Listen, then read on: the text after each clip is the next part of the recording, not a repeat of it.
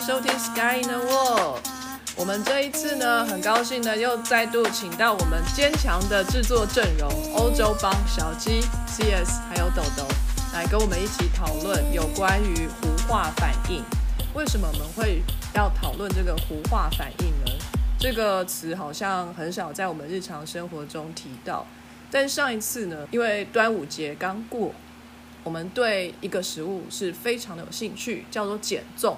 我个人是非常喜欢吃减重啊，然后但是我觉得非常的好奇，为什么一般的粽子啊，我们就是吃起来的时候还算可以吃到粒粒分明的糯米，虽然它黏黏的，有黏在一起，可是你还是可以把它分开。可是，在减重里头啊，这些米粒好像都全部合在一起，看起来跟个果冻一样。但就是因为这个样子呢，它吃起来有特殊的口感，Q Q 的、弹弹的，很好吃。那是什么事情会造成这个口感呢？糊化反应是其中一个很重要的反应，就是淀粉它吸收了水分之后，它就开始改变了它的性质。我们坚强的主持阵容，哈，四位博士回去呢，好好的收集了一下资料。来这边为大家分享一下我们收集资料之后整理出来的心得哈。基本上呢，活化反应天天都在发生，更尤其在台湾经常的发生。台湾人的料理里头常常会有勾芡这一回事。太白粉也是一种淀粉，这勾芡呢是我们常常用在料理当中的一个技巧，不管是。这炒牛肉啊，炒羊肉啊，加了一点芡粉啊，之后呢上桌，哎，撒在白饭上面，香喷喷的这个酱汁呢，就可以很完整的铺在这个白饭上面，然后拌着这个白饭吃更滑顺，味道更好。为什么这么好吃？为什么淀粉这么让人心醉？好想吃哦！呃，我们来请。小鸡来为我们讲讲看，为什么他对淀粉这么的钟情？对啊，哦，我个人非常非常爱吃淀粉，淀粉应该就是它应该就是我在美国发胖的主要凶手吧。只要跟淀粉有关，就是白饭，就是我以前小时候很就是很好养的那种，你知道，我只要白饭拌菜汤，我可以吃掉大概三四碗，然后如果是拌咖喱饭呢，我可以吃到七碗。哇！而且我们家就我家附近有一家铁板烧啊，本来是白饭不用钱，后来就是我那时候跟我弟一起去吃，然后因为你知道那个肉片那个酱汁，就是拌那个白饭实在太好吃了，对我跟我弟两个人一人各吃了七碗白饭，后来他们就从那个。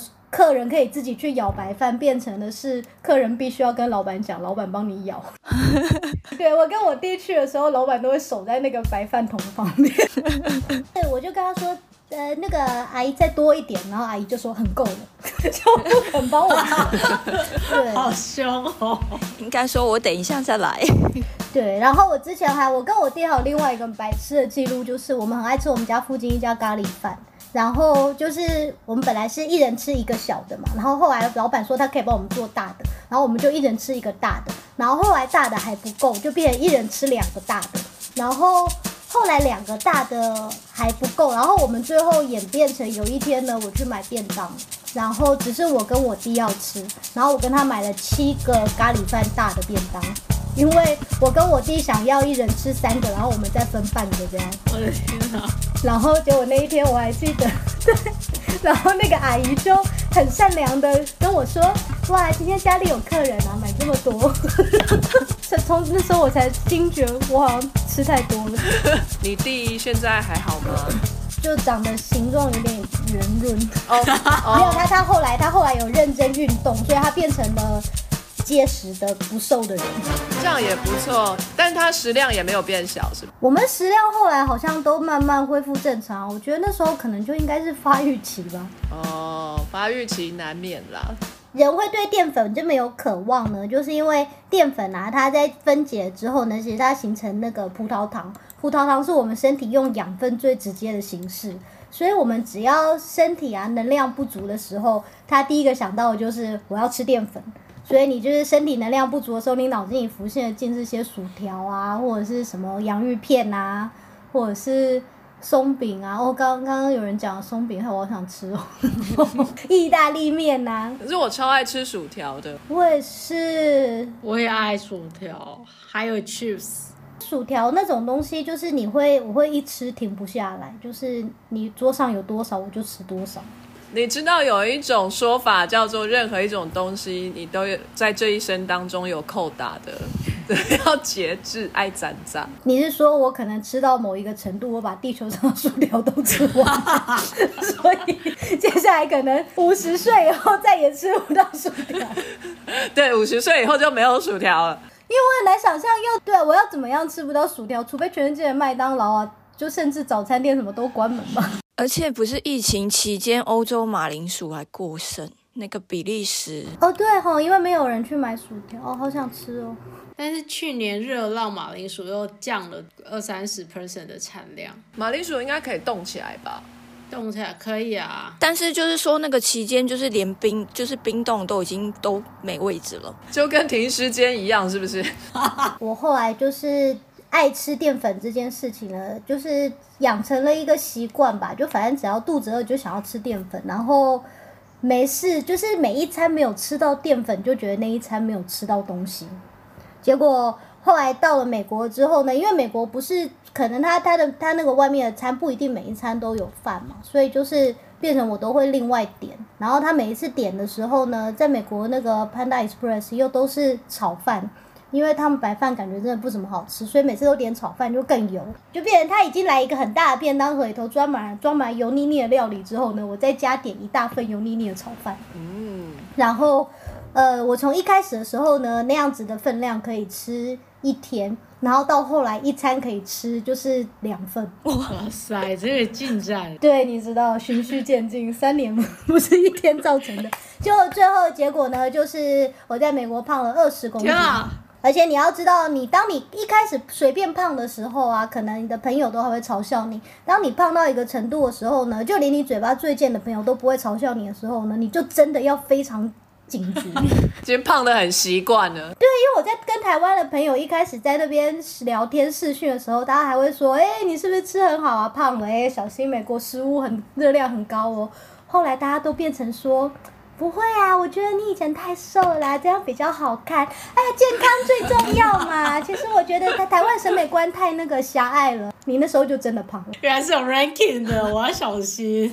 对，是有 ranking，而且因为你知道美国人又会煽动你，因为美国胖子很多，所以我那时候即使胖了二十公斤，我在我同事里头还是算小只的。然后美国人又很爱讲很好听的话灌你迷汤，就我记得那时候是那个 Miley Cyrus 出新专辑，然后他那时候就是很瘦，身材很好的时候，然后我同事就跟我说，呃，你知道我有一个标准叫做三明治准则，就是我看一个人多瘦啊，是以我看到他的时候想给他几个三明治。呃，为准则，因为如果他很瘦，我就想多给他几个三明治，因为他太瘦，我觉得他要多吃一点。然后我同事就说啊，像我看到 Miley Cyrus 的时候，我就想要给他一个三明治，因为他好瘦哦，好可怜。然后我同事看着我，就是一百五十三公分、六十二公斤的我，然后说，可是我看到你的时候，我想给你两个三明治诶，因为你真的太瘦了。哦，我就在这样子的迷汤下呢，一路胖回了台湾，直到我妈就是在机场的时候呢，从背后认不出我，然后只有妈妈讲了实话。妈妈就说：“我刚刚在背后不是看不出来那个是你的屁股哎、你妈都专看人屁股的吗？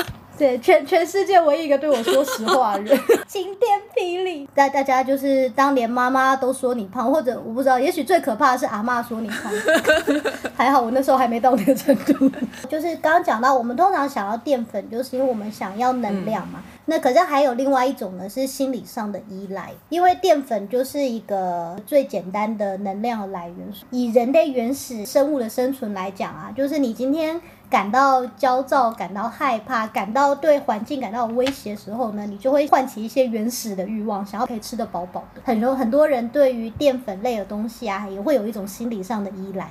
就是或者是碳水化合物其他类别，比如说甜食那一类的。除了你的身体需要能量之外呢，另一个状况啊，就是你心理的依赖，就是你不是真的那么需要能量，可是因为你现在的环境让你很不安，你很焦躁，所以你觉得你希望找到一个安稳的环境，它也会让你继续吃下去。饱足感就给你安全感。还有一种踏实。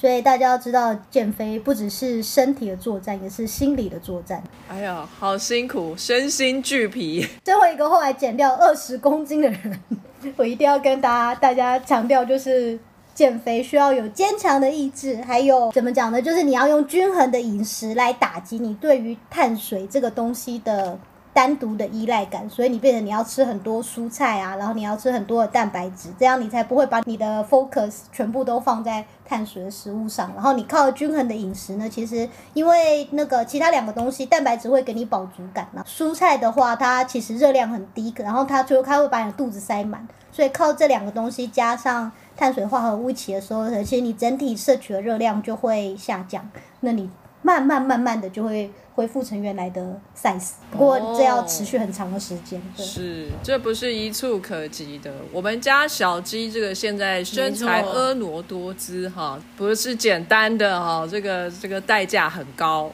啊，需要很长时间跟很大的毅力哈才办得到。所以我希望这个毅力也可以用在我们节目上哈，我们节目可以长长久久哈。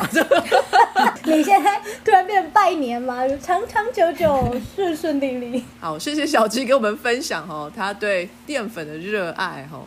其实我也很喜欢吃淀粉，更尤其是刚刚小鸡提到淀粉加上油，或是淀粉加上糖，都是非常非常危险的东西，比淀粉本身还要更危险，就是有这个加成的作用。有一种东西，我觉得是英国在超市里面最便宜又最好吃的东西。英国的料理啊，是世界出了名的难吃嘛，对不对？然后他们的超市里面卖的便宜的东西，更是不用说的难吃。嗯，没错。就即使是英国人可能会觉得还很好吃的东西，比如说 min pie 啊，就是那个肉派啊或者什么的，那个超市卖的最便宜的那个，就是又油又咸又不好吃。可是你去好的那种呃肉铺去买的时候，那个东西吃起来就是好吃，在那个派里头还有一些肉冻啊，又香，然后质地也好，所以说便宜没好货这句话在英国是绝对真理，是王道。可是有一个东西，它真的又便宜又好吃，那就是米布丁。它那个米啊，可能是用泰国那种长米，就最便宜的那种米，加了牛奶跟糖去熬煮的。一小盒一小盒的卖，好像那个小的优格这样一杯一杯的，然后一买就是六小盒。我觉得我在英国念书的时候，呃，很很思乡，有没有？我小时候最爱吃的就是布丁，所以一开始我看到有 pudding，我就觉得很开心去买。结果我忘记前面还有个 rice 哦，所以呢就打开就哎什么东西白白稠稠的，不管先吃了，而且它就是有很重的奶味。然后也有米那个淀粉的感觉，所以其实还可以，还不错。后来它就变成我的生活的一个小慰藉，就每周去买菜的时候，如果嗯真的很想吃点甜食的时候，我就会买这个米布丁。这米布丁当中应该也有糊化反应，因为它就是黏黏稠稠的嘛。我们让 CS 来为我们讲一下米布丁好了。对我今天要介绍米布丁，那不同。刚刚队长说的，呃，他在英国思乡的时候会想要看到看到米布丁就会买来吃。我当时一开始看到布丁也觉得很开心，就买来吃，然后就发现它完全打破了我对布丁的思念。哎、我在美国发生过一模一样的事情，他们其他国家叫布丁的都不是布丁。听起来好惨哦。对，没错，就是我后来尝试了市面上所有标示 “pudding” 这个字的产品，然后就每一次吃，每一次都很失望。最后，我现在就已经完全不买那一种东西了，因为就是不是我心中的那种布丁，所以我也就懒得再去试了。这样，那呃，米布丁其实它是个算是比较通俗的名字，就是英文就是 rice pudding 米布丁。那在德国，它有另外一个名字叫做 milk rice。milk 就是牛奶，rice 就是米，所以翻成中文的话就会是牛奶米。它其实是比较呃完整的或者说比较忠实的去呈现这一道甜点的食谱，也就是最主要成分就是牛奶跟米这样。因为它这样写真的是比较正确，就牛奶米嘛，对不对？因为你写米布丁的话，我就会觉得像蛙桂，你知道吗？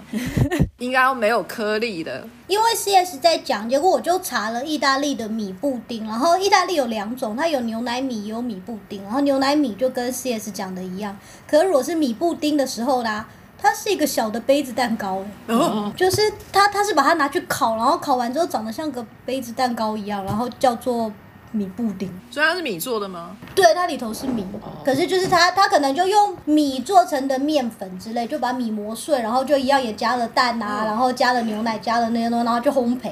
就是那整个照片看出来，你就想说你不是布丁，布丁是软的，你不要再骗人了，你就是杯子蛋糕。所以大家都有被布丁这个名字给骗过。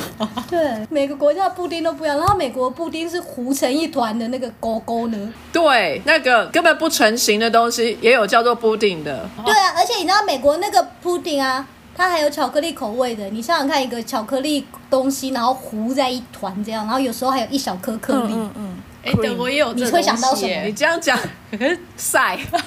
是不是？你看是不是？就是它很传神的，就是用食物表达了赛啊。会不会布丁其实是那种杯状的食物啊？这个我们可以讲一集，就是布丁的定义。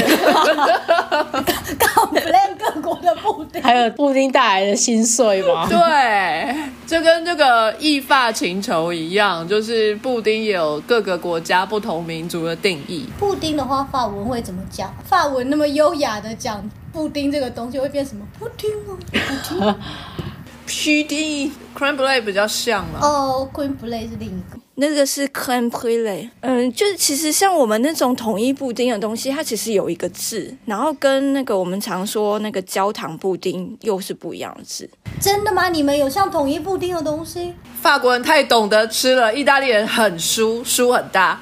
真的，意大利人大叔，意大利人拿个杯子蛋糕出来骗人，输大，太丢人了。就是那是小朋友的食物，它也是底下有一层焦糖，你要吃的时候就是把那个就是上面那一层撕开，然后去倒过来，要倒在盘子上，然后它那个盒子的底部还会有一个洞，所以就是其实它可以把那个铝箔纸撕开，那个空气就会流进去，然后使得布丁可以顺利的倒到盘子上，然后那个焦糖也会就流下来。这不是意大利甜点吗？对啊，对啊，我这边是意大利进口的。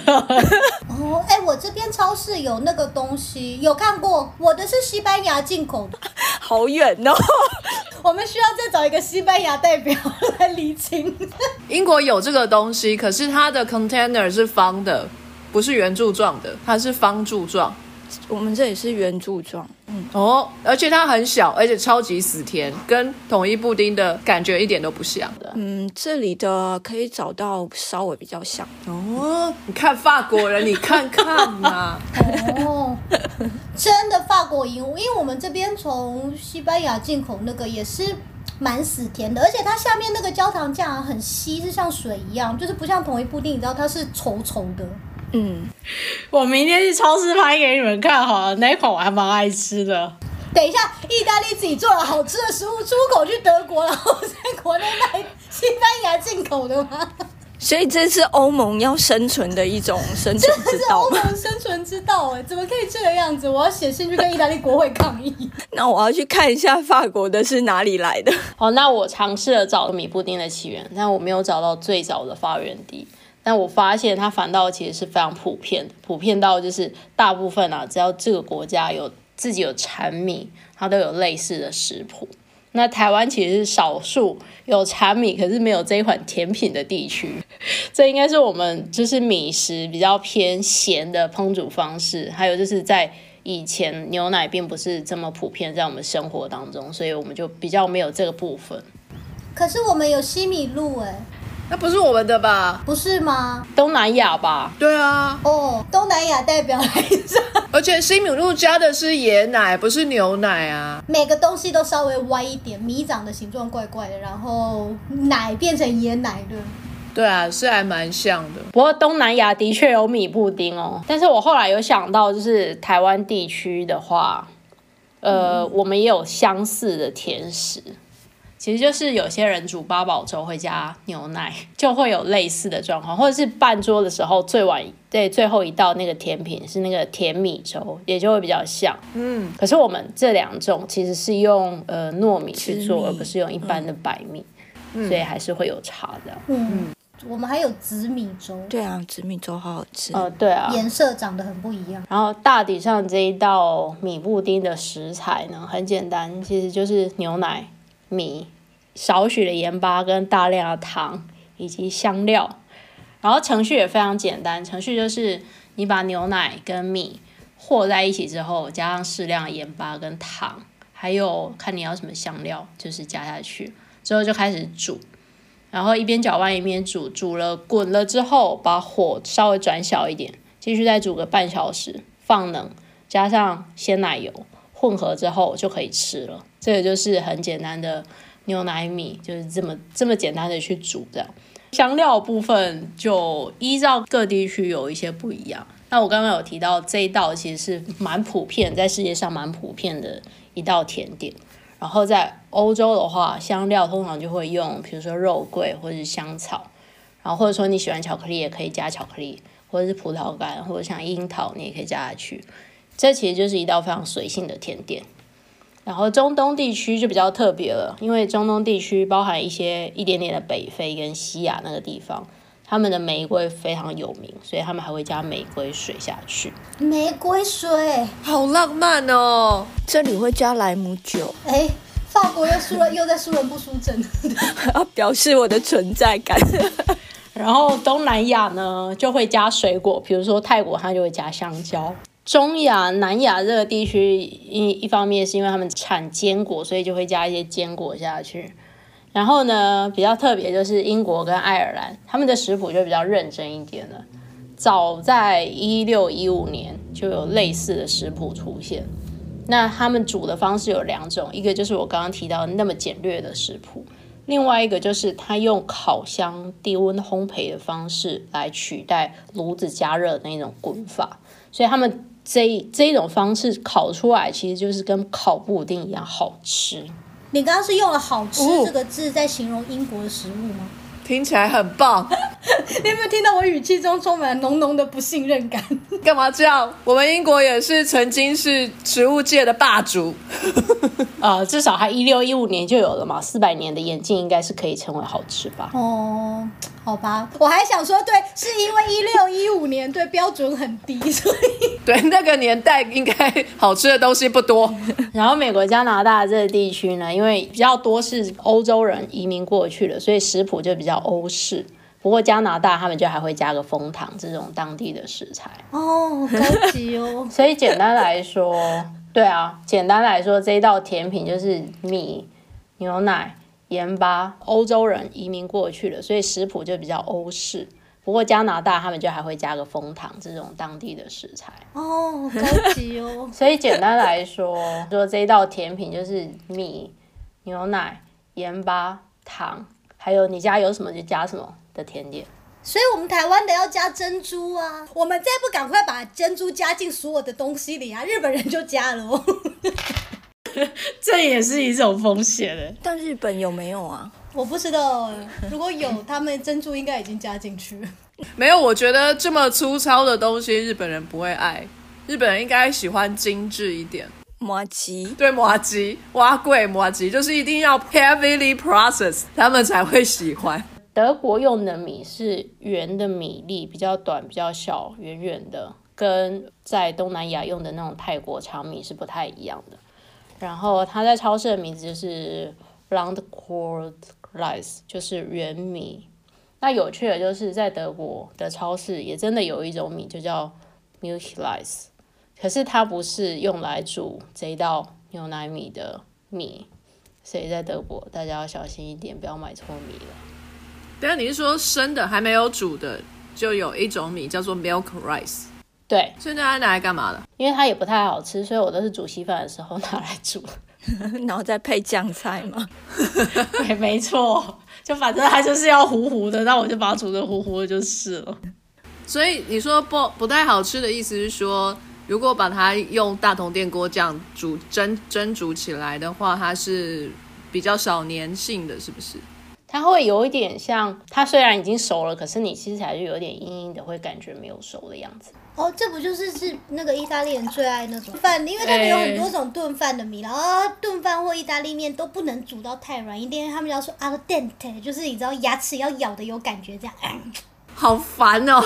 结果这个法国人是相反呢，法国人就是什么都要弄得很软。可能是因为法国人比较老，我们意大利人要表达我们牙齿还很强健，年轻人。有一次我到南法去，然后就是住一个呃类似民宿，然后就是一个法国太太，她就是她把他们家弄成就是会招待外国学生这样子。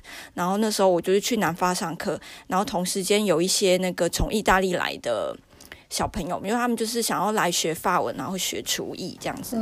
然后那一周，呃，还蛮多人，就是有我台湾人，然后两个学厨艺的意大利人，然后好像还有一个德国人。跟一个俄罗斯人，反正就是那一周很热闹。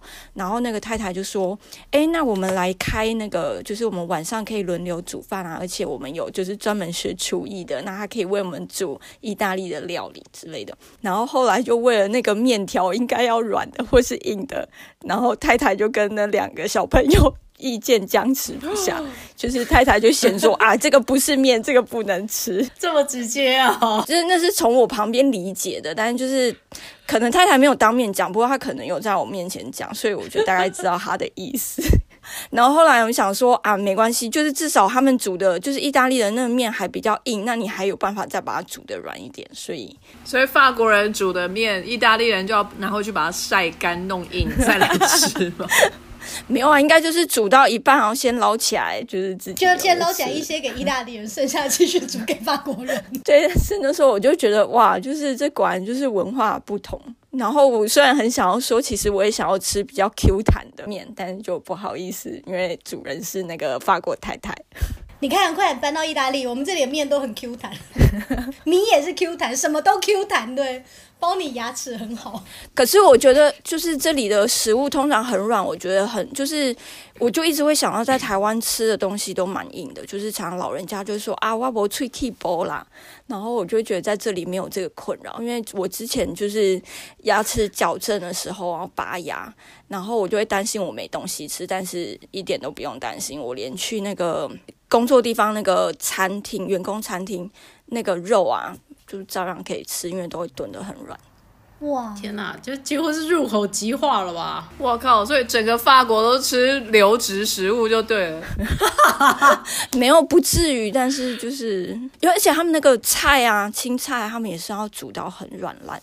青菜也是，感觉棒哎！就是因为我们习惯青菜就是清炒，然后就是还蛮清脆的时候吃。然后他们就可以，例如说那个煮那个菠菜泥。就真的要把它煮很久，煮成泥。嗯，然后有些人他还会就是再把它过，就是再使用搅拌机再把它弄得更泥，就是把那个纤维质都破坏。那很像婴儿食品哎。所以法国超适合老人退休去住的。嗯，真的。对啊，哎，我们那边安养院贵不贵？我去订一个好了。应该很贵吧？去调查一下。嗯。但像油封鸭也是入口即化。对啊，哦，油封鸭，我的老天爷，油封鸭腿超好吃的。哎，下次可以讲一下 confit 这一种煮料理方式，就是把食任何东西都煮得很软。嗯，这个才叫精致嘛，是不是？非常感谢各位听众的收听和支持。Sky in the World 在各大 podcast 平台上都能够收听得到，Anchor、SoundOn、Apple Podcasts 都能搜寻到 Sky in the World 的节目。另外，Sky in the World 也会在脸书粉砖上分享科学家的八卦以及科学新知给大家。在 IG 上也会有编辑们的日常。有任何的问题以及意见，都可以在各大平台上面留言给我们知道。我们将竭尽全力为您寻找答案。欢迎追踪分享 Sky in the World，让更多人知道有趣的科学哦。